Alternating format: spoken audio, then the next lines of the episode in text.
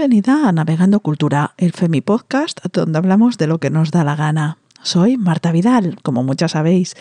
Este es nuestro segundo año sumándonos al 11F, el Día Internacional de la Mujer y la Niña en la Ciencia. El primer episodio de Navegando Cultura trató precisamente de esto, de divulgar y visibilizar el trabajo y la presencia de la mujer en carreras de ciencia, tecnología, ingeniería y matemáticas. Fue muy bonito, pero también muy largo. Así que este año nos lo tomamos de otra forma y estaremos hablando con mujeres de STEM y sus trabajos en episodios más cortos que trataremos de ir publicando a lo largo de todo el año. Hoy toca ciencias del pasado, no porque ya no existan, ciencias extintas. Digo del pasado porque estudian o ayudan a reconstruir el pasado, en nuestra planificación original estarían aquí Gema López García, antropóloga física y forense del proyecto Anqueo Antro de España, Ruth Alison Benítez, que es jefa del Departamento de Arqueología de la Secretaría Nacional de Cultura del Paraguay, y Aurora Grandal Danglade, que es directora del Laboratorio de Paleontología Molecular del Instituto de Geología de la Universidad de A Coruña, en Galicia, España. Es también coordinadora del Grupo Interdisciplinar de Patrimonio Cultural y Geológico CULGEO. Bueno, como sabéis, nos cuesta bastante ponernos de acuerdo y cuadrar agendas con compañeras latinas. Y Ruth, pues bueno, no puede estar en esta grabación, pero estamos en contacto y yo espero que podamos arreglar para tener una conversación con ella y conocerla y que nos cuente qué es esto de la arqueología y cómo se llega hasta ahí. Como decía, tengo a Gema López García, antropóloga, y a Aurora Grandal Danglade, que es paleontóloga. Aurora fue mi profesora cuando yo era estudiante de, biología. Hola Gema, hola Aurora, ¿cómo hola, Muy bien, encantada de estar aquí. Gracias por aceptar la invitación. Aurora repite Estuvo con nosotras en el primer episodio de Navegando Cultura. Eh, fue una de las científicas colaboradoras que envió su audio para contarnos cómo llega ella a este, a este mm. mundillo. Hoy continuamos con eso. Vamos a empezar con un Gema, porque no la conocemos. ¿Cómo se hace una antropóloga o cómo te hiciste tú antropóloga? Bueno, lo primero de todo, muchas gracias por invitarme. Este es un proyecto que la verdad que merece muchísimo la pena estar aquí hoy contando un poco nuestras historias. Yo soy antropóloga, pero realmente me formé como bióloga, porque aquí en España no existe la carrera de antropología física como tal. Cuesta un poco explicar de dónde vienes, porque, claro, cuando dices soy bióloga, pues la gente directamente piensa en plantitas, animales, ecología, etcétera, qué árbol es este, tú que eres bióloga y esas cosas, ¿no? Y además te sabes todos los nombres de todos los bichos, de todas las plantas, da igual si son grandes o pequeños. Te sabes todos los componentes de los laboratorios, te sabes todo, todo, todo. La biología es un cajón desastre y luego ya a partir de ahí cada cual va buscando su, su camino, ¿no? Lo puedes enfocar como una lanzadera hacia otras ramas. Sí, sí, sí, totalmente. Lo difícil ahí es ver pues por cuál rama te decantas, ¿no? Y yo pues al final, pues biología es de lo vivo, pues yo decidí llevar la contraria y meterme a lo muerto, básicamente. Porque en antropología física, en el departamento de antropología, la verdad que también hay mucha variedad. Aparte de, pues de eso, de estudiar las poblaciones del pasado a través del registro de los huesos, desde un fósil que encuentras de hace chiquicientos mil años y entonces pues hablas de evolución, hasta pues te encuentras un yacimiento y los restos óseos nos van a hablar mucho de las poblaciones del pasado, cómo vivían, de qué morían, qué enfermedades tenían y demás.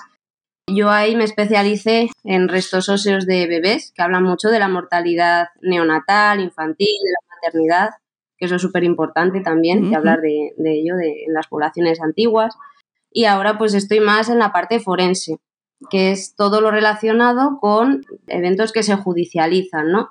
Muertes violentas, o sea, cosas que te encuentras que no son muy normales y que deben de ser judicializadas, así a grandes rasgos.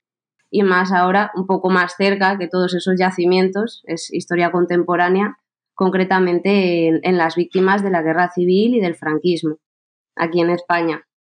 Para cuando se publique este episodio ya estará publicado ese otro en el que estamos trabajando también sobre represión específica de género, que no nos ha salido así, nos ha salido represión franquista y ya, sin género de momento, pero que bueno, que seguimos trabajando en eso y, nuestros oyentes podrán conocer mejor cómo funciona esa parte de toda esta disciplina que es tan amplia y, y tan variada, ¿no? También. Aurora, en ese sentido, es algo parecido también en paleontología, entiendo, ¿no? Sí, es algo parecido. Además que yo me estoy viendo aquí como un paralelo con Gemma, ¿no? Porque yo también soy bióloga y también lo mismo, claro, yo pues me gustaba todo, además, me gustaban los animales, las plantas, me gustaba todo, me gustaba el laboratorio también. Y al final me decidí por los huesos, o sea que...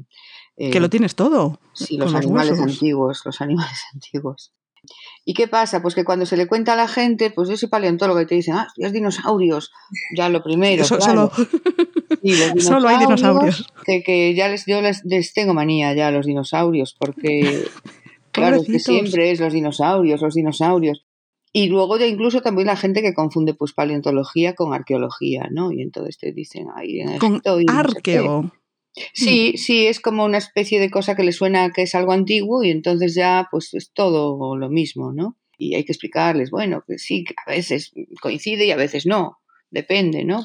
Si se está estudiando épocas muy antiguas, pues un trilobites, por ejemplo, pues ya no tiene nada que ver con la arqueología. Lo malo es que eso también para la ley, para las leyes mm. también hay una pequeña confusión ahí sobre las protecciones del patrimonio. Claro, porque legislamos en función también del conocimiento que tenemos a nivel social, de nuestra cultura. Y muchas veces no se cuenta con mm, personal especializado que pueda aconsejar. Sí, exacto, exacto. Qué punto ahí. ¿eh? es un temazo. Sí, sí. Efectivamente, muchas veces hay falta de, profesionales, tanto en lo tuyo como en lo mío, que ayuden a, a especificar. Entonces es como también un cajón desastre a nivel de patrimonio, a nivel, a todos los niveles. ¿Por qué falta profesionales en estas disciplinas?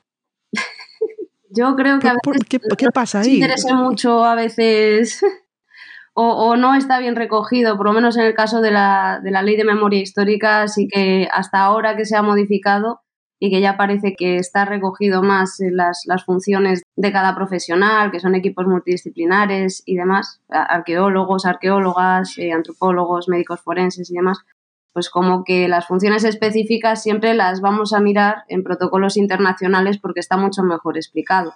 Y aquí de momento una excavación que debería ser un contexto forense, pues se ha tratado durante todos estos años como si fuera una excavación arqueológica normal. ¿Y por qué no es normal? Porque son casos de asesinatos y deberían estar tratados como tal, pero a nivel legislativo se trata como si fuera una excavación arqueológica al uso. O sea, esa parte de, investigación de un caso se desvincula totalmente y se convierte como en un proceso cualquiera en el que encuentras un yacimiento y, oh, pues a ver, ¿qué hay aquí? Como si te encontraras un yacimiento romano, pues igual, pero claro, en este caso es forense, entonces esa parte sí que nos falta, nos falta bastante. A ver si va cambiando la cosa, porque es eso, que estamos hablando pues, de, de violaciones de derechos humanos, no estamos hablando de que te encuentras un yacimiento romano pero a muchos niveles se trata de manera muy parecida, si no igual. Entonces, por esa parte sí que falta un poco de concienciación. Y, puedo preguntarte, por ejemplo, en el caso, en esto que nos estás contando, ¿cuál sería la diferencia? O sea, ¿qué información forense se puede perder si la excavación o la recuperación se hace de una manera arqueológica?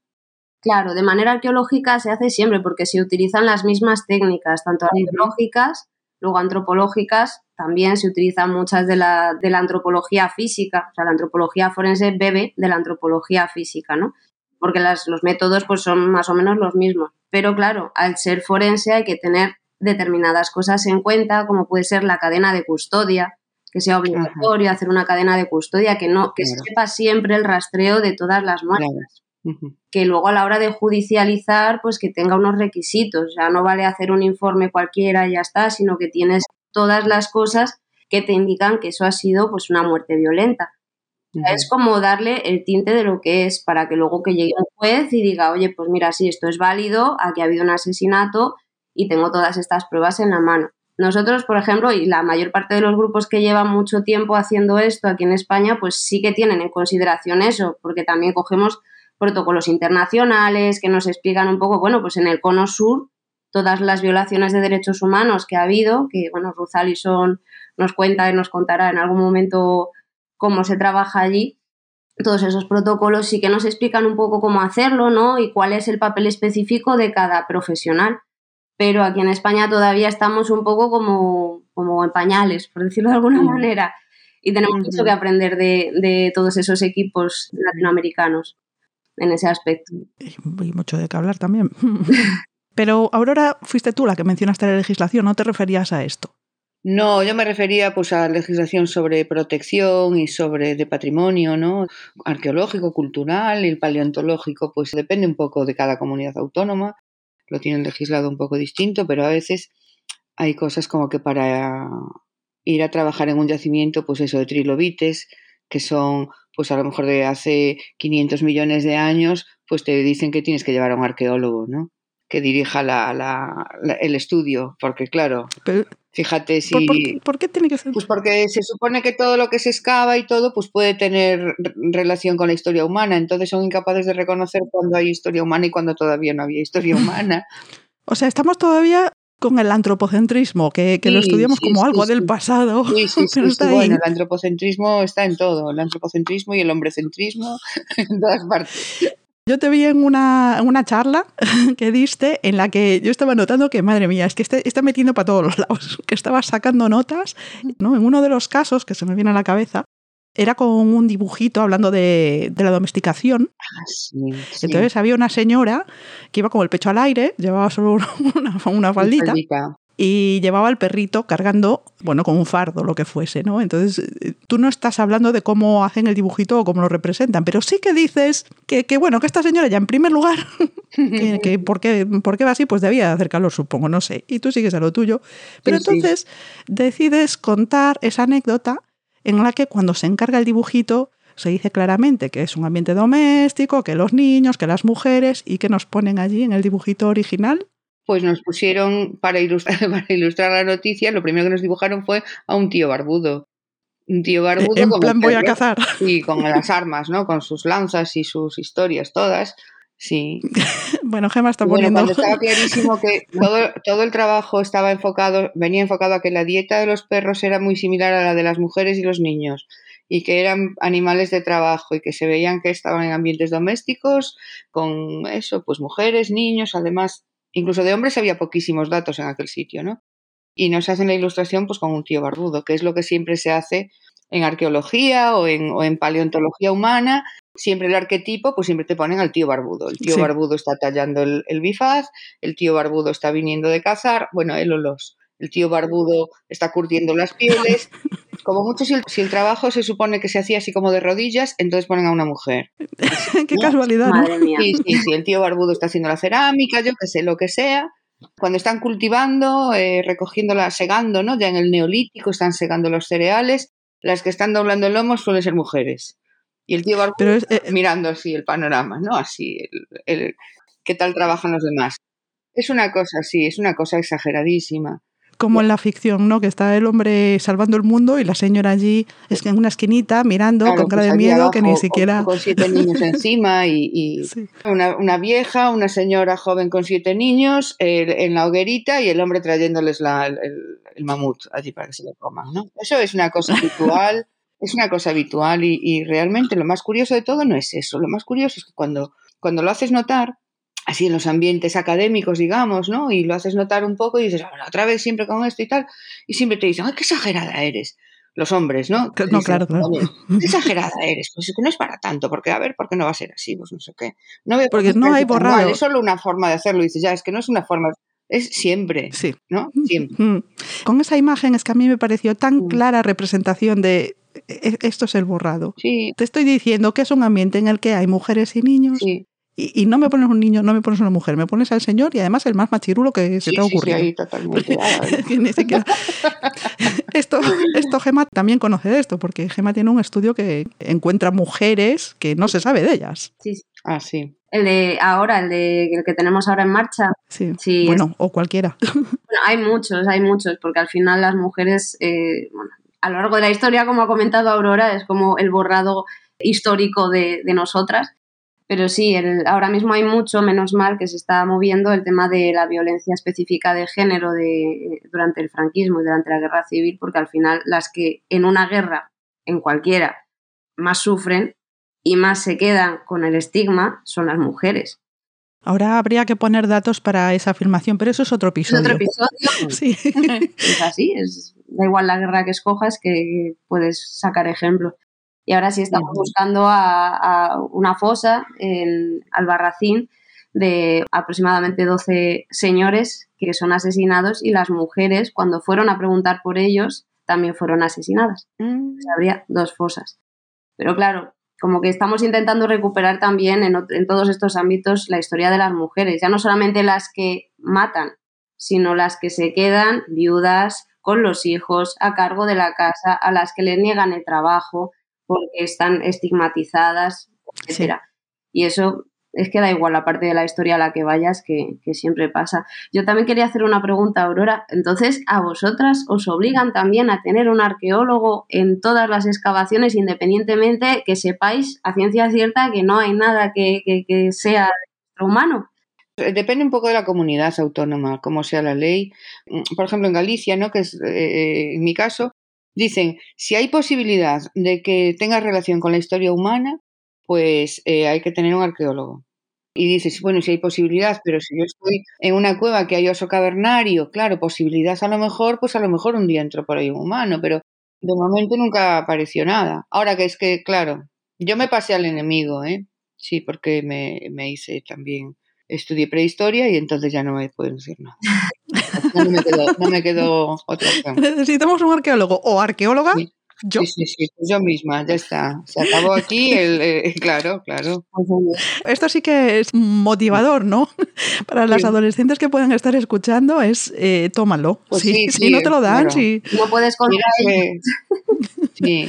Es lo bueno que tienen estos espacios que no están tan definidos, lo bueno que tienen es que puedes saltar de un lado a otro y que puedes ampliar fácilmente. Cuando los definen mucho también es acorralar.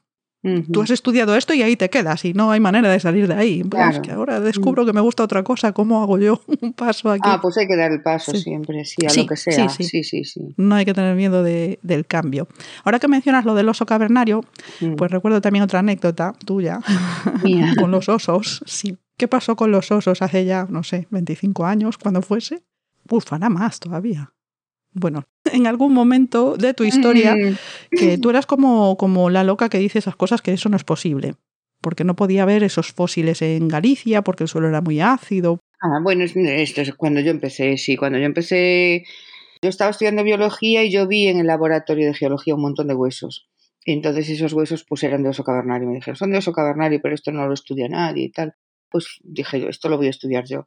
Y visitamos una serie de cuevas, teníamos una serie de huesos, un muestreo así, ¿no? Y entonces fui a, Madrid, me hablaron de, ir, bueno, con un agente en el Museo de Ciencias Naturales para orientarme un poco, pero bueno, lo primero que me dijeron era que es que, que, no, que en Galicia no había osos porque el suelo era muy ácido y entonces no se conservaban los huesos y ya. Pero tú tenías los huesos. Yo iba como una caja y yo que sí, que sí que hay que me decían, no, que no. ¿Y qué pasa? Pues que, claro, no había tradición. No los has cogido en Galicia, que te has equivocado, te has confundido. Vienen de otro sitio. No, lo que ocurre es que no había tradición en Galicia de hacer esos estudios antiguos, porque la tradición iba más pues, a estudiar la cultura castreña, ¿sabes? Otras cosas un poco más recientes y que tenían más que ver con la historia de Galicia, quizá en los últimos mm, decenas de años, ¿no? Entonces, mm. eso estaba sin estudiar un poco y cuando empezamos a estudiar, pues es que estaba todo lleno, o sea, había que ir a los sitios adecuados, ¿no? No solo había, sino que era un pedazo de yacimiento. Y yo allí, imagínate, una chica jovencita que llegaba allí, pues también, y yo pues no tenía razón. Lo, malo es que después 30, X, 30, más de 30, ¿eh? años después... y yo diciendo 25. Y pues yo creo que son, sí, algo más de 30, pues eh, eh, todavía en algunos sitios no eso, pero te siguen diciendo otras cosas, ¿no? Yo este año me enfadé muchísimo, muchísimo, porque mm, con una compañera mía, que es prehistoriadora, Ana Pinto, que le mando un, un, saludo enorme porque es una persona maravillosa, y entonces hicimos un trabajo sobre un yacimiento en el que ella trabajaba, o que está trabajando, vamos, un, yacimiento paleolítico, ¿no? Que tiene la transición entre los neandertales y, y los humanos anatómicamente modernos en cuanto a la industria lítica, claro, no tiene restos óseos por el momento, de humanos, quiero decir. Llevábamos un tiempo trabajando en el tema, publicamos algo, publicamos otro y esta vez publicamos pues eran unas dataciones nuevas que acotaban mejor esa transición. Y entonces, cuando nos llegan los comentarios de los revisores del artículo, nos dice uno, bueno, la verdad es que el laboratorio en el que hicieron las dataciones, pues yo no tengo nada en contra de ese laboratorio, pero hay otros laboratorios como el suyo, ¿no? Como, universitarios, donde nosotros podemos explicar mejor y ayudar a interpretar qué huesos son los buenos para datar y ayudar a elegir cuáles son los huesos para que, no que estén mejor conservados y ayudar a, a, estudiar la conservación. Y yo ahí ya en la respuesta a ese revisor ya le dije, mire, la coautora y yo sumamos, y es cierto, sumamos 120 años. 60 de experiencia en elegir huesos, saber la conservación, hacer análisis mm. químicos, hacer análisis de todo tipo, estudiar las superficies de los huesos, estudiar las marcas. Sabemos de sobra lo que estamos haciendo. Yo dije, parece Pero que tengas que decirlo. Porque el tonillo era el tonillo de estas niñas que se creen aquí que están haciendo. Sí, me, me sentó muy mal. Eh, es que, es que te están violentando, se está cuestionando tu profesionalidad, que, que, encima que es que no es que sea, bueno, pues no, no, no tengo carrera todavía aquí, estoy empezando. Pues... que llevamos muchos años, es que ¿Sabes qué pasa? Que no se leyeron, no, no sabían quiénes éramos y no se molestaron en leer si teníamos bibliografía antigua, o sea, si teníamos una trayectoria ni nada. Nos trataron como unas niñas y decía Ana, mi amiga, Auro somos mujeres y nos tratan como menores de edad para toda la vida. Mm. Y dije yo, ahí diste en el clavo. ¿eh? Diste en el clavo. Nos tratan como eh. menores de edad. Somos las niñas a las que nos tienen que enseñar y explicar. Esto ya no es motivador para las niñas, pero hay que saberlo, hay que saber a lo que te vas a bueno, enfrentar. lo que pasa es que no hay que ser así, claro. Cuando se te claro, alguien en ese plan, pues hay que saber, hay, que reaccionar, ¿no? hay que afrontar. Hay que afrontarlo porque va a ser así en muchos ámbitos, me imagino. Y no es tampoco ningún drama, hay que enseñar a los hombres, hay que enseñarles porque necesitan. hay que domesticarlos. Claro, bueno, ni siquiera, porque salvajes Perdón. no salvajes, es que. no. quiero decir que son gentes que están en posiciones altas y entonces en ese momento pues piensan que todo el mundo está por debajo. Por debajo y concretamente las mujeres pues que son como niñas. Eh, a las que hay que enseñar. Ese matiz eh, quería, mm. quería yo ese matiz. Cuando ocurre lo del oso, porque claro, ahí es una situación diferente. Ahí tú estás empezando mm, y estás hablando de que no se había visto nada así en Galicia, el suelo es ácido, la conservación es difícil, bueno, hay motivos, pero tú, tú crees que estaba ese componente de por ser mujer, que si hubieras sido un estudiante varón eh, con los mismos comienzos, la misma situación, pero varón, que habría sido mm. ya otra cosa? Pues mira, no lo sé. No lo sé, ¿sabes por qué? Porque yo en esos momentos no lo, no lo veía con esa perspectiva. O sea, no lo mm. interpretaba con esa perspectiva. Qué importante. Yo, este llevaba ahí mi caja de, de huesos, ¿no? Sin pensar si yo era chica, hombre o, o, o qué era. Sí, sí. Entonces a mí me dijeron así, pues fue muy paternalista. Eh, no, es que me queje, ¿no? Fue muy paternalista su trato, como quien eh, esta pobre chica se va a estrellar porque no va a poder hacer nada y fueron gente amable y todo, y, les pareció, bueno, hubo regocijo general, ¿no? De que yo dijera que iba a hacer estos estudios allí, pero, pero no, fue, no fue desagradable en el sentido de que, mm, bueno, no sé, yo pensé, pues estos no saben, pues yo aquí voy a demostrar, yo sí que lo sé, así que lo voy a hacer. Y lo hiciste. Pero yo no lo veía, no, no estaba sintiéndome de esa manera, porque quizá lo mejor es posible, que como tú dices, ¿no? Cuando todo el mundo es joven, a todo el mundo lo tratan así un poco de esa manera paternalista. Es que hay edadismo también. Van pasando los años y vas teniendo más años y más años y, te sigues encontrando esas actitudes, es cuando ya dices, oye, espérate un mm, momento, que aquí está pasando algo, esto no es normal, ¿no? Creo que es difícil. Has apuntado algo muy relevante. Es difícil de decir también porque la perspectiva ahora, ahora somos más conscientes. Cuando se da ese trato, nos damos cuenta y a lo mejor sí que, sí que puedes diferenciar, sí que puedes decir, no, esto vino por aquí o esto vino por allá.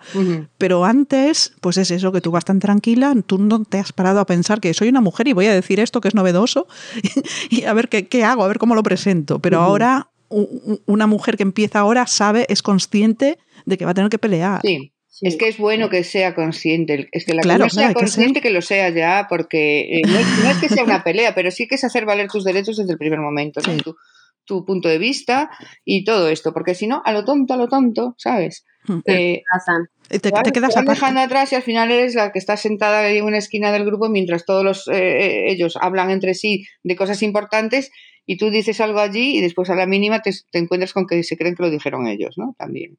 Sí, ah, uy, uy, la apropiación de las ideas Sí, y todo. claro, Uy. entonces, entonces eso es una cosa que afortunadamente ahora, pues mira, quien empiece ahora, que es muy recomendable empezar y, y copar todos los ámbitos posibles, porque nosotros lo hacemos mejor. además. Ahí está el mensaje, ya está. Sí, sí, ya sí, podemos irnos.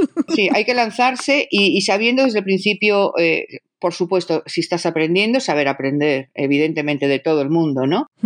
Pero saber el sitio concreto hasta donde, hasta donde te pueden estar enseñando o pontificando, ¿no? Sobre, sobre ti. Sí, sí, sí. No, no es fácil siempre trazar ahí la línea. No, no, pero tampoco es que sea una lucha, ni yo no lo veo como que tenga que ser una lucha o una cosa sí, para mí es estar nada, peleando ¿no? Sino sencillamente pues, tener una idea firme, o sea, concreta, creer en Sí. uno mismo Mm. y ya está.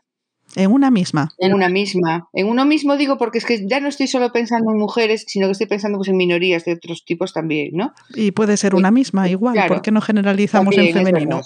Hay que creer en una misma, eh, en- en tus capacidades y, y, lógicamente, y saber cuáles son las debilidades. Pero en tus capacidades que no te echen atrás de un empujoncito, ni el más mínimo. Qué buen mensaje. Porque si no, pues ya te quedas ahí para toda la vida siempre pues relegada a, a la parte trasera, ¿no?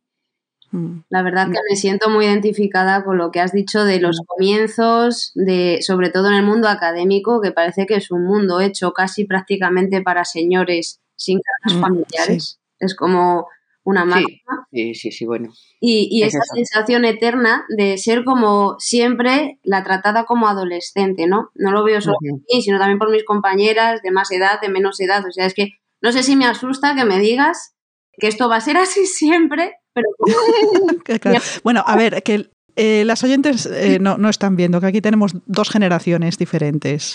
¿De qué año sois cada una de nacimiento? Yo soy del 64, del 64, yo del 85.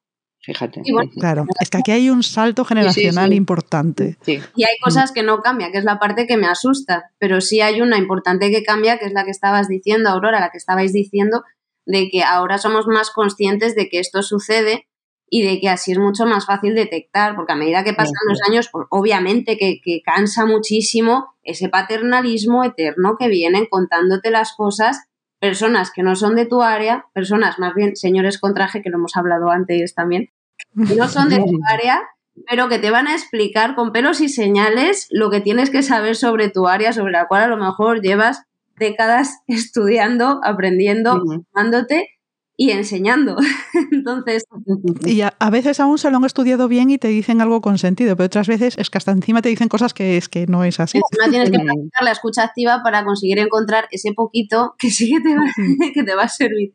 Y el resto es como escucharse un poco a sí mismos, entre ellos y tal, porque es que ahí no hay debate posible. Son personas que te empiezan a explicar, mm, pobrecita tú, que no, no sabes lo suficiente de lo tuyo, en lo que llevas un montón de. Qué absurdo. Vamos a enseñarla, vamos a salvarle aquí, no. Y también eso, la, la importancia de, de lo que decía Aurora, de decir, bueno, yo he hecho esto, he hecho esta investigación, creo en mi trabajo, creo en el trabajo del equipo y no tiene que venir nadie a, a intentar, primero a intentar apropiarse, que la apropiación también está a la orden del día, y ni a intentar explicarme eh, cosas, pues que lo del, lo del artículo me parece demencial. El artículo me parece demencial. Es que no tendríamos que estar explicando eso. Tendría, una mujer tendría que tener el mismo reconocimiento que tiene un hombre en la misma situación. Exacto. Y ya Sí. está. A lo mejor desde otras disciplinas, pues no, nadie te conoce, no saben quién eres, no han leído tus artículos. Pero en tu campo, cuando Claro. ya tienes un historión, es que, es que te tienen que reconocer, tienen que verte por la calle y decir, anda, pero Sí, si esta es. bueno, incluso si no te reconocen antes de hablar o de escribir, pues podían informarse un Pregunta leyendo la, bibliografía del artículo o algo, ¿no? Es Sí. decir, informarse antes de decir. También me he encontrado, eh, curiosamente, con el caso contrario, en otro que estamos esperando ahora, pero el caso contrario también es igual.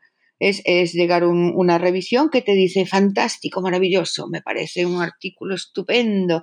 Solo tengo mm, tres o cuatro detallitos que, que decir, ¿no? Así de pues, expresión, de tal. Sigue así, estás desarrollando una carrera maravillosa, me parece. est- Y dices, solo le falta poner chiquitina, chiquitina.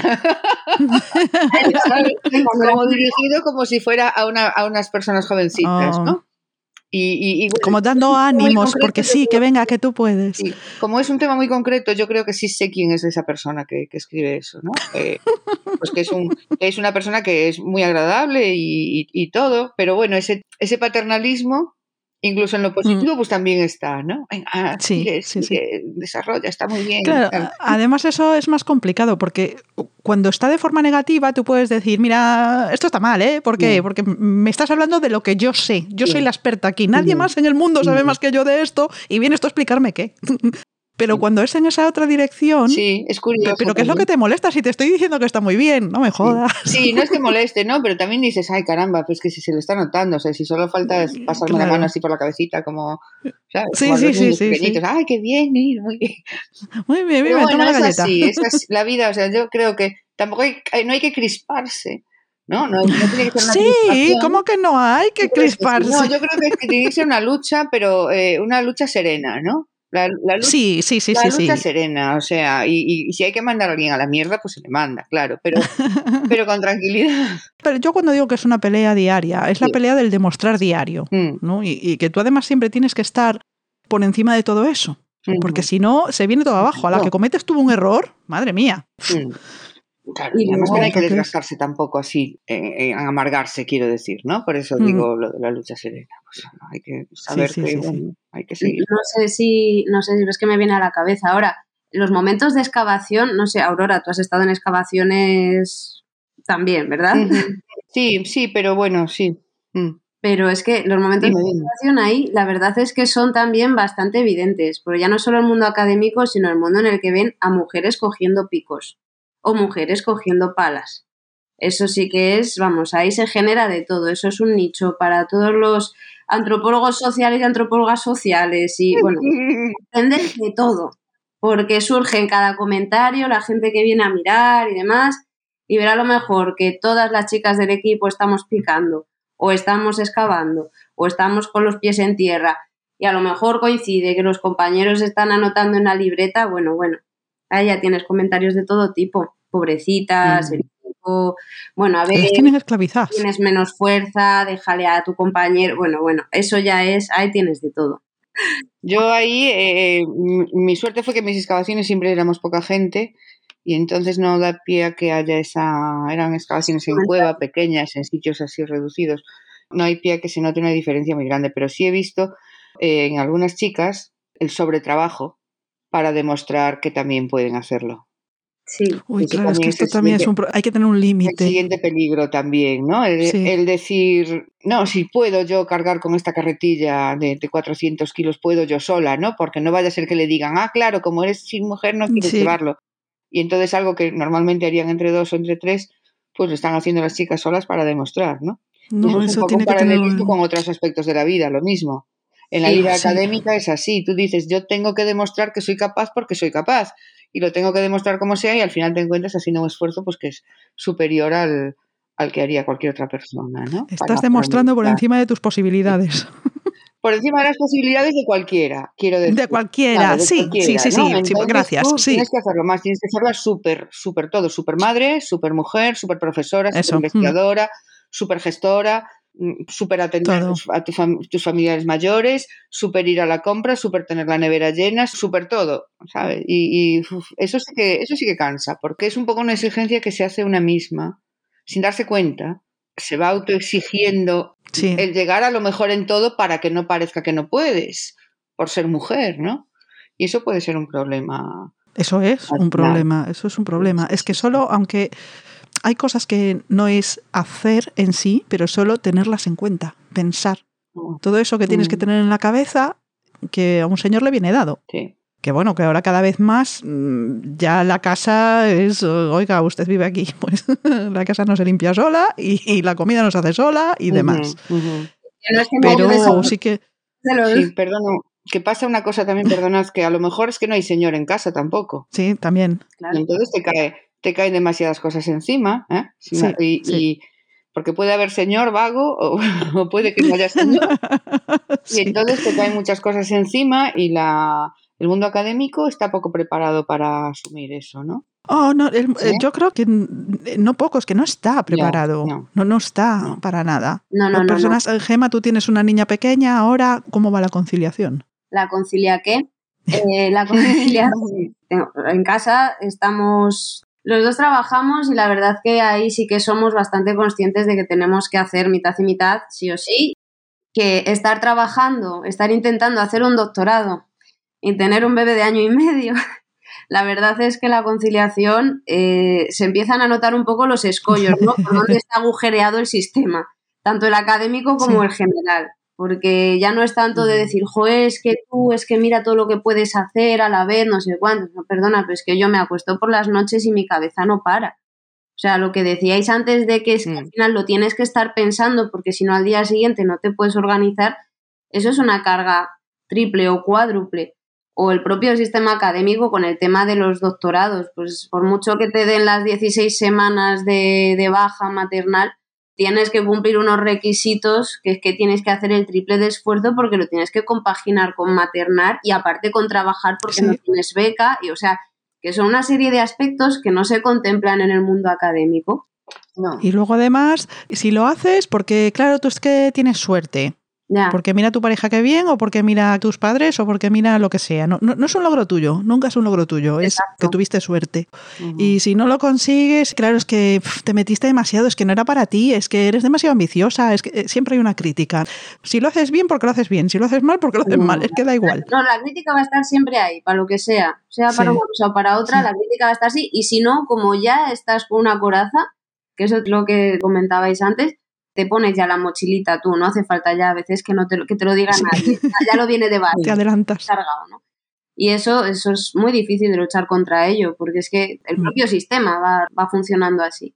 Entonces, es que es el sistema, yo creo que, perdona, es, es, el sistema es el heredado, pues yo que sé, de la Universidad del siglo XIX y ya está. Mm, o si, es que no es de antes, ¿no? Entonces ahí había unos señores, pues que eran los catedráticos, y había otros más jóvenes que eran los meritorios, y había otros que eran los que borraban el, la... Y no había señoras. No había señoras, las señoras estaban en sus casas atendiendo a sus vidas. Entonces llegas a... A sus vidas no, a las de los señores, perdón. Ah, sí, a sus vidas de ellos, quiero decir. Entonces ahora llegas y bueno, tú te incorporas y la universidad en principio está muy bien porque tú tienes los mismos derechos, el mismo sueldo, si hay que dar clases, pues yo que sé, te toca dar pues 160 eh, horas de clase, pues tanto es a hombres como a mujeres, es, decir, en eso pues parece que va bien, pero luego empiezas y lo, empiezas a ver después, ¿no? Cuando quieres solicitar algo, cuando mm, tienes que enseñar tu currículum y cuando tal y te empiezan a decir, bueno, ¿cuántas estancias de más de tres meses ha hecho en el extranjero desde no sé cuánto. Y tú dices, concho, pues yo las hice cuando no tenía niños, pero después durante diez años no pude hacer ninguna sola estancia para irme seis meses a no sé dónde. Ya hubiera querido, ¿no? Pero no pude. Ah, pues eso, claro, la baja, el año de baja o los, meses de baja o lo que sea, pues a lo mejor los ahora los descuentan de muchos plazos para cosas, ¿no? Pero antes. Antes no, claro, antes no lo hacían. Ahora lo descuentan para algunas cosas, pero es que eso no es un, aunque sea un año, no es lo que te cargas cuando tienes niños.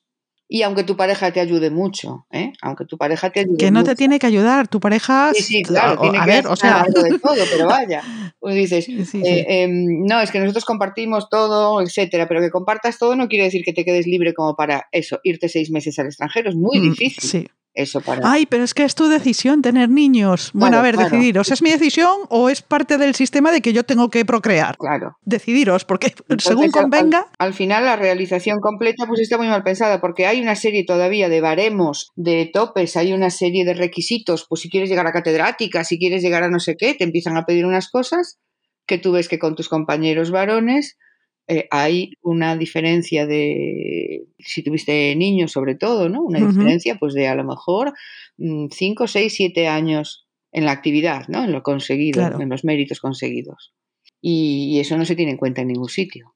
No, no está previsto en ningún lado, ¿no? En ningún sitio. Entonces, Porque es cosa tuya, es que tú lo decidiste, pues es tu problema. También si ese señor decide irse de vacaciones mm, tres años, perdone, yo no me estoy yendo de vacaciones, estoy criando a esa personita del futuro que también es hija de ese señor o de cualquier otro, vaya. Y efectivamente, por lo que ha dicho Aurora, me viene a la cabeza lo de que tienes que estar en estancia en algún laboratorio internacional para tener el reconocimiento internacional en el doctorado mínimo de tres meses. ¿Dónde me voy yo meses con un bebé de un año? Claro. Claro. ¿Y eso dónde se contempla? En ningún sitio. Son los requisitos a los que me refería antes, que es como, bueno, pues si alguna Sí. vez me lo piden, lo siento, pero es que no voy a poder. Y como yo, pues todas las que estemos en esta situación, claro.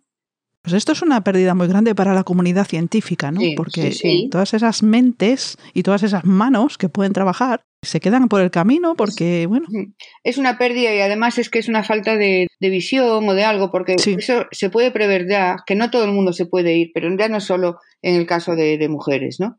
No Sí, todo sí, el mundo sí. se puede ir al extranjero, que es una cosa, pues una, algo que te valoran mucho o incluso que es imprescindible. No todo el mundo lo puede hacer por muy distintas circunstancias.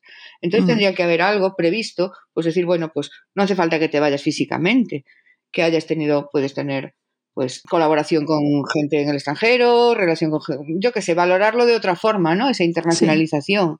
No siempre te tienes que ir a no sé qué sitio, porque no todo el mundo físicamente se puede ir. Claro, si eso va a ser un requisito, tienes que poner medios para que sea posible. Claro, claro, pero Y a veces los medios no son fáciles tampoco. Hacemos becas. Vale, mi problema es que no tengo dinero, muy bien, pero es que el problema del vecino es que tiene que hacerse cargo de unos padres que están discapacitados y que no tienen quien los atienda. exacto. Claro, y entonces, ¿qué haces? así. Es que mm, hay un no. montón de cosas. Hay Mm. una precisamente porque todas estas cosas que de las que somos conscientes ahora antes, pues no, no se era consciente. En el siglo XIX, con los barbudos eh, profesores barbudos. Es, no, no había estos problemas porque no existían y nadie era consciente de ellos. Pero Ya. ahora que, que se es consciente, el sistema tiene que cambiar y tiene que enfocarse de otra manera. Sí. Sí. Y, y va cambiando, pero va tan lento. Eh, sí, y además a veces es que ni siquiera va en el camino adecuado, ¿no? También Eh, sí. El otro día teníamos una discusión nosotros sobre el tema de, de los permisos de paternidad, porque resulta que había un padre que pedía el, había pedido el permiso de paternidad, pero decía que a la vez podía estar dirigiendo unos trabajos de fin de máster. Y claro, eh, entonces dijimos, pero vamos a ver, si estás de permiso, estás de permiso. No estás de permiso para estar Como te me- media hora mirando a, tu bebé y después trabajando desde casa, eh, dirigiendo trabajos de fin de máster. El que está de permiso está de permiso y ya está. Porque si no, ya nos ponemos en la situación de que la ventaja que pueda tener la mujer que acaba de tener al niño, que está de permiso de maternidad porque está en, en- en camisón de la mañana a la noche, que no le da tiempo ni a Sí. peinarse, esos primeros meses, no puede dejar al niño aparcado en un sitio y ponerse a dirigir trabajos de fin de Ya, ya, máster, ya. ¿no? Es completamente diferente. sí. Claro, pero en cambio el otro pues pide el permiso y después puede tal. Y hubo una discusión bastante grande en ese sentido, ¿no? Porque en principio parece que lo del permiso de paternidad es algo como positivo también, porque así se comparte y no sé qué, pero sí se usa bien, pero no es la solución para paliar el, Claro, el claro, sí, desnivel de tiempo de dedicación que se pueda tener a la profesión entre un hombre y una mujer, porque tengan un hijo con el permiso de paternidad, no se arregla. Claro. Es otra cosa distinta, ¿no? Y les parece que ya es una cosa grandiosa que, que hicieron, cuando realmente, Pero, eh, vale, es una consideración que hacía mucha falta y que llega muy tarde, claro, eh, claro, pero claro, pero eh, no resuelve. no resuelve esa otra parte, esa otra parte. Mm. Nos estamos yendo, si os dais cuenta, de lo que es las disciplinas en sí. Estamos Sí. aquí. Es. Estamos aquí para inspirar a jóvenes, mujeres, a meterse en este mundillo, ¿no? Sí, Porque sí, parece sí, que lo hacemos con mala fe, porque mira, a ver, todo está hecho una Sí, mierda. Es horrible. Venga, únete. es un poco. ¿cuál- ¿Cuáles son las cosas positivas? ¿Qué, qué es eso maravilloso que te da tu, tra- tu trabajo? Aparte, bueno, obviamente es algo que te gusta, lo disfrutas y eso va por delante de todo. Pero ¿hay algo que podáis decir, bueno, bueno, esto no tiene precio? Hombre, Para yo mí- creo que mí- positivo. No, venga, Gema, tú. No, no, tú. dale, dale. Para mí lo que me parece más positivo y que me gusta más de mi trabajo es eh, el descubrir cosas antiguas, ¿no? Sacar a la luz cosas que estaban ahí enterradas, que en este caso son animales, pero en general, bueno, si fuera una vasija, pues a lo mejor también me interesaba. Me gusta más que sean animales, ¿no? Pero Pero no solo animales, porque tú también estás viendo cosas con la historia. Elba, ¿era Elba? Elba la era una mujer, pastorcita sí, sí, sí, de Elba. los uros. Tú ahí también estás ayudando a cambiar ese enfoque, ¿no? De, de todo el varón, todo el varón. Pues es- esto era una señora que andaba por el- ahí paseando. sí. Con Elba nos, nos eh, bueno, Pues ya estoy yo desviando el tema. Elba, Elba levantó una polémica enorme que sigue ahí, sobre todo de gente que, que no se ha molestado en, en entender cómo era el contexto de ese yacimiento. ¿Qué pasaba con Elba? Porque ahora hemos empezado el tema, no lo vamos a dejar ahí. Cuéntanos. Mira, Elba es una, son los restos de una mujer del Mesolítico que tiene 9.000 años, que está en una cima bastante profunda, se ha caído en esa cima con tres uros. Los uros es el antepasado salvaje de la vaca doméstica, entonces son tres uros que se cayeron todos juntos en un hundimiento de una dolina. Es decir, no es que pasara por allí un muro un día y se cayera, otro día pasaba Elba y se cayó, otro día pasara otro uro y tal. Se cayeron todos a la vez por cómo está el contexto geológico de esa cima y cómo están en la parte baja de todo el depósito y todo lo que se hundió por encima y que les cayó por encima, ¿no? Y quedaron. Esto no es una imaginación. Esta asunción se basa. Los huesos están de los cuatro están entremezclados en el fondo de una de una cima que colapsó, que se hundió y que por la parte de la superficie pues tiene muy pocos metros de diámetro, es decir, son como seis metros, es decir, estaban juntos. Elba y los tres suros estaban juntos, esa es nuestra interpretación, pero no es una interpretación sin más. Es una interpretación por el contexto geológico, por lo que conocemos de cómo funcionan las cuevas, las dolinas, los depósitos, etc. Y todos son contemporáneos, eh, las dataciones todas concuerdan, y no hay otros restos de fauna de otro tipo, es decir, es una situación muy particular. Entonces nosotros decimos, Elba estaba con los tres uros. ¿Qué hacía Elba con los tres uros? Pues no lo sabemos. A lo mejor estaba intentando montarse encima de ellos o, o torearlos, pero nosotros decimos la pastora, le llamamos la pastora. ¿no? ¿Por qué? Porque estaba con tres uros muy cerca de ellos, iban por un sitio por donde no hay uros en ningún yacimiento, no había humanos en ningún yacimiento de esos tiempos, así que nos la imaginamos cruzando por la sierra, pues yo qué sé, iría detrás de los uros a ver si conseguía hacerse con ellos o lo que fuera. Evidentemente no decimos que fuera una pastorcilla Heidi, ¿no? Pero hay una relación muy directa entre Elba y los tres uros. Bueno, pues eso fue para los prehistoriadores, vamos, terrorífico porque la domesticación de la vaca vino después, ya lo sabemos, ¿no? Esto no... ¿Y por qué? ¿Qué hacía una mujer con tres uros? Hubo uno que dijo, eh, los uros son unos animales enormes y no los puede dominar una pastorcilla, literalmente porque sale su expresión en el periódico, en un... Ah, por eso es la pastora ahora, ¿no? Porque claro... Sí, la claro, ahora ya se queda para Elba, estaba pastoreando como sea los uros, yo no sé lo que estaba haciendo con los uros, pero estaba muy cerca de ellos, de esos animales tan salvajes. Son uros jóvenes, son machos todos, son jóvenes y son un poco más pequeños de lo, de lo común. Que eso indica domesticación. Ahí hay algo, sí, ahí hay algo, yo no lo sé, pero bueno, y como le podríamos haber llamado de otra manera, pues le pusimos, eh, o sea, la denominamos la pastora de los uros. Bueno, pues eso fue horroroso, sí, fue horrible. Porque a ver qué hace una señora sola por la calle a esas horas y eh, encima con los bichos, es que no. Yo, eh, es, esa misma idea, es, que es una cosa. Un catedrático de prehistoria de una universidad española literalmente publicó en un periódico esa entrevista diciendo esa frase. Los uros son animales enormes y muy grandes y no pueden ser dominados por una pastorcilla. Madre mía. Y bueno, pues nada, a mí me da lo mismo. mi interpretación, que no es solo mía, somos un equipo muy grande de gente, también hay un antropólogo forense, hmm. concretamente, y, esto, expertos en karst, que son los procesos que ocurren dentro de las cuevas, ¿no? Geólogos, eh, hay, de todo, ¿no? Es un equipo grande de gente, no es una idea que se nos ocurriera así de por tontería. Pero sí, sí, eso pasó. De todas maneras, yo siempre estudio más eh, animales porque siempre trabajé en épocas más antiguas y en mis yacimientos no había restos humanos, son yacimientos antrópicos. Los de oso cavernario pues suelen ser eh, sitios donde el oso cavernario hibernaba, ¿no? Y esa, esa emoción, primero, de descubrir esos restos de gran antigüedad, sacarlos a la luz. En los yacimientos en los que trabajé, la mayoría de ellos, la suerte que tuve es que estaban muy enteros, muy completos los huesos, ¿no? Entonces se ven bien los cráneos y los huesos grandes y todo así. Luego es el estudio del yacimiento en sí, que es algo que hicimos después. Menos mal que no podía haber restos ahí, ¿eh? Menos mal. Cuando lo último que estábamos haciendo, que es muy entretenido y muy divertido, es ver las marcas que dejaban los osos por las paredes, ¿no? Entonces se ven los zarpazos de los osos, pero la gran mayoría son zarpazos de osesnos. Ay, Que te los imaginas, porque claro, las, las osas hibernaban, pero las crías no. El primer año y el segundo año las crías no hibernan, no están dormidas, digamos, están activas. Y entonces ves que están por todas las cuevas trepando por las paredes. Como, como los gatitos. por todos los sitios y resbalando porque empiezas a verlo. Y esto es algo que no nos habíamos, no habíamos prestado atención hasta que un día prestamos y dijimos, pero tú fíjate en esto de aquí, que estos son los zarpazos. Pues es verdad.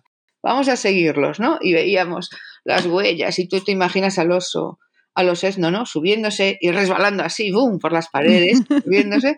Entonces eso es muy divertido porque es el comportamiento de, los animales de antes. Y luego el estudio ya en el laboratorio, el estudio genético o el estudio biogeoquímico que te dice un montón de datos sobre la historia de esos animales. A mí me parece apasionante y me gusta más que los dinosaurios porque los dinosaurios hay muy pocos. Sí, hay muy pocos, en realidad, restos de dinosaurios en el mundo, no hay tantos como uno se imagina. Em, es muy difícil entrar en un equipo donde se estudien. Se puede hacer, pero yo creo que es un poquito más frustrante que en cambio estos otros animales ya del cuaternario, que son más abundantes y que se pueden estudiar muchas más cosas, porque al tener ADN todavía, por ejemplo, pues se pueden sacar muchísimos datos ¿no? sobre ellos. Entonces yo, yo creo que si hay chicas que están medio interesadas en temas de esto que parece que, que pueda ser muy lejano, pero es, es emocionantísimo y divertidísimo además porque conlleva todos los puntos, además, el ir a la cueva, ir al campo, la bota, ¿no?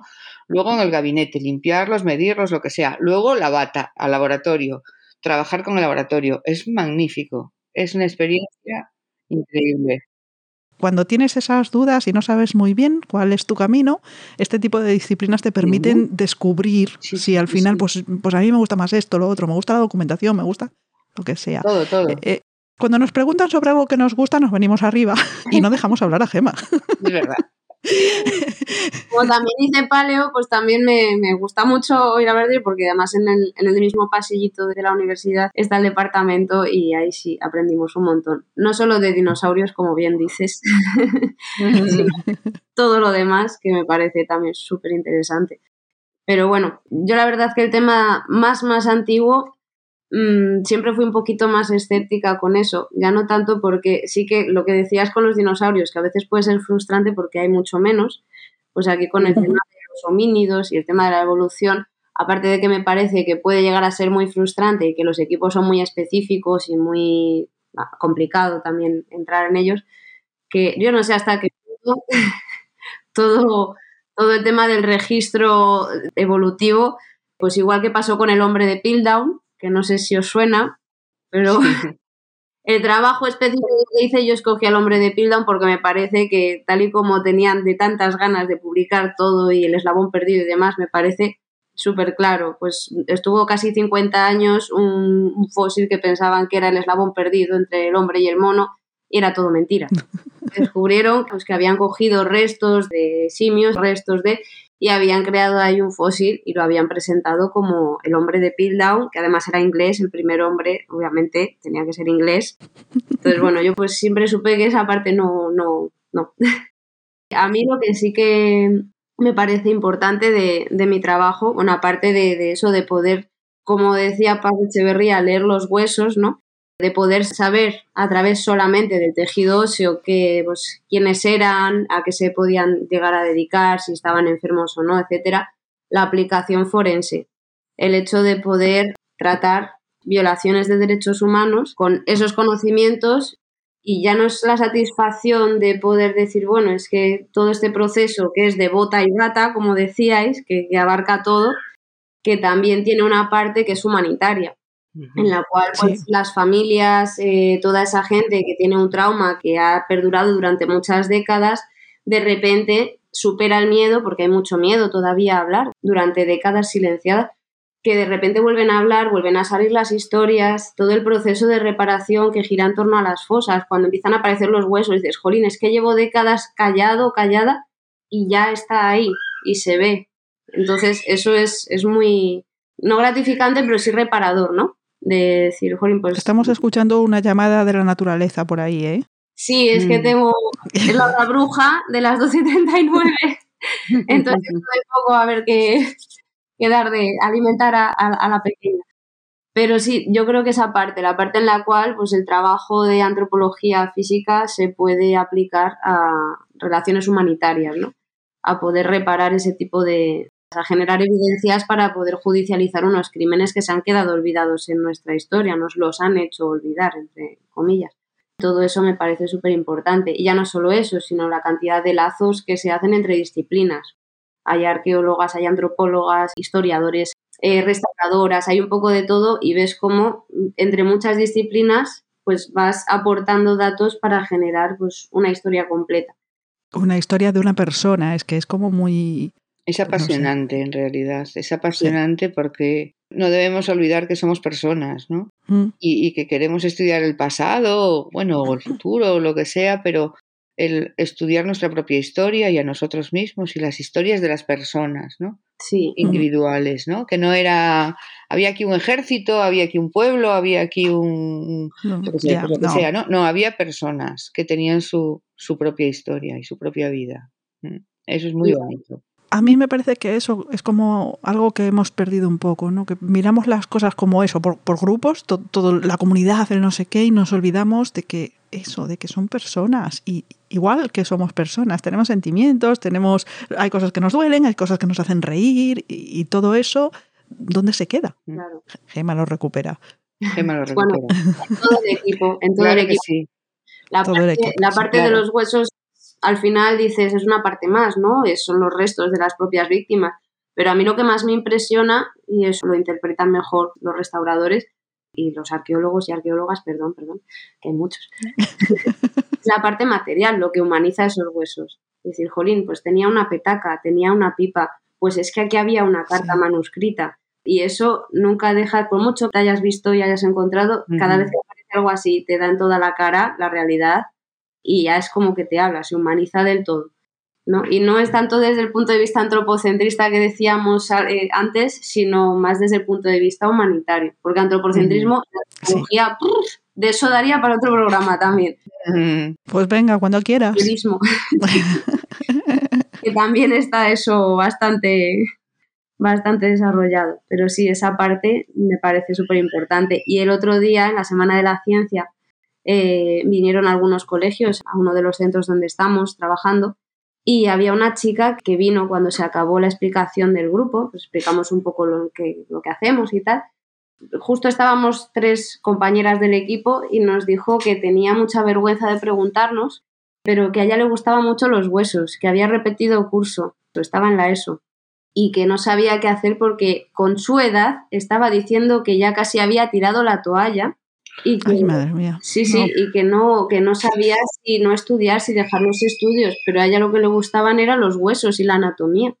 Y claro, la cogimos las tres por banda y dijimos, mira, ninguna de nosotras tenemos un 10 de expediente, pero puedes hacer esto, esto, intenta por esta vía, por esta otra. O sea, nos dio mucha pena que una persona tan joven dijera, creo que voy a tirar la toalla tan pronto, a saber Mm. cuál es su trayectoria de vida para poder haber dicho eso tan pronto. Claro. Hay tantas vías por las cuales puedes intentar entrar a lo que te guste. No tiene que ser una carrera, puedes buscar algún módulo algo de técnico de laboratorio, lo que sea. O sea, que si tienes alguna cosa que realmente te, te llena, intenta buscarla, busca las vías. Eso yo creo que es muy importante. Cuando no lo sabes tienes que andar tocando aquí y allá y pero si lo tienes claro, mira a ver cómo entras tú ahí, claro, Claro. y que a lo mejor el camino no es el que estás pensando. Yo creo que también debería facilitar, es otra vez el sistema, pues más apoyo para saber exactamente qué es lo que puedo hacer y lo que no, porque pasan estas cosas, que estas disciplinas no se conocen. Claro, una orientación. Huesos y ya está, huesos, historia pasada y ya está, y no se ve que, que son completamente diferentes y que hay muchos aspectos a, a considerar ahí. y muchas vías por las que puedes intentar tocar alguna parte que te Ujú. interese más. Yo creo lo que decíamos antes, que el sistema está obsoleto y que una revisión desde las bases podría ayudar ya Mm. desde la educación Mm. más básica y más primaria, porque la verdad es que nos dejó bastante machacadas lo que dijo esta chica, porque fue como, aquí hay algo que falla y no falla arriba, es que falla desde la base. Así que sí, lo quería dejar como reflexión porque me pareció Es una buena reflexión. Creo que hemos dado bastantes detallitos sobre los que pensar un poco y también alguna idea para esas chicas que pueden tener interés en este tipo de, de ciencias y de investigación. Esto está abierto para futuros programas, entrar en más detalles sobre vuestros trabajos, vuestras vidas, lo que queráis contarnos. Y muchas gracias por aceptar esta invitación. Muchas gracias. Un saludito. Bueno, yo me despido, Gema, encantada de conocerte. Igualmente. Y Marta, muchas gracias por esta oportunidad de, Encantadísima. de habernos reunido aquí las tres a charlar de estos temas que seguro que podríamos estar planteando. E- e- ese suele ser el problema, que es que nos ponemos en plan cotorra todas. Bueno, porque es algo que no llevamos acabamos. dentro desde hace mucho tiempo, ¿no? Y que lo Sí. vamos cocinando y vamos aguantando con el tema. Y cuando al final alguien nos quiere escuchar, que somos nosotras mismas, ¿no? Oye, pues por lo menos. Nos podemos ayudar Sí. a- así, con nuestras experiencias. ¿no? Podemos entrar en temas concretos, podemos, ¿sabes? Ya, ya. Yo, yo quiero que se abran puertas y que todas podamos contar nuestras historias. Pues muy bien, muchas gracias. A vosotras, como digo. Hacia el arte y su placer como embriagada de de un homínido muy bajito, muy bajito, que se llamaba el Hobbit, sí que encontraron allí en una isla de Sumatra, en la isla de Flores. Sí, Era una mujer el esqueleto que encontraron, pero claro, ya lo bautizaron como el hombre, el hombre de el Homo Flores. el hombre de Flores. Y dices, ah, vaya, o sea que tienes ahí una mujer, el hombre de Flores.